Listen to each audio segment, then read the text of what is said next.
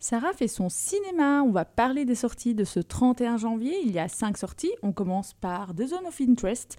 C'est un drame qui a gagné le Grand Prix du jury à Cannes en 2023. Il compte cinq nominations pour les Oscars. Et donc, c'est l'adaptation du roman de Martin Amis. Donc, c'est basé sur une histoire vraie.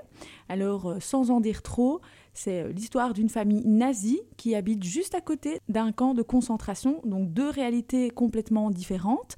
Et juste pour pas du tout spoiler, c'est une vie euh, normale. Et puis, ben voilà, la contradiction euh, qu'il y a entre ces deux situations. Je ne vous en dis pas plus, par contre, je vous conseille vraiment d'aller le voir. C'est une claque et une prise de conscience sur certaines choses. La suite, Argyle, donc c'est un thriller, un film à aller voir si vous êtes amateur de suspense. Alors après, euh, des marquises, c'est un drame avec François Damiens et Salomé de Wals. Alors c'est un François Damiens touchant qu'on retrouve. Euh, il ne nous fait pas rire, au contraire, il nous fait verser notre petite larme. Et euh, c'est l'histoire de quelqu'un qui s'approprie, vais-je dire, la vie de Jacques Brel. Donc on est vraiment dans du belge 100%, allez le voir. Et puis Scotou, une comédie.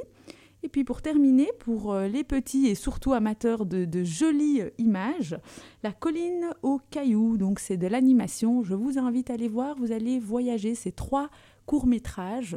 Je ne vous en dis pas plus, tout ça vaut sale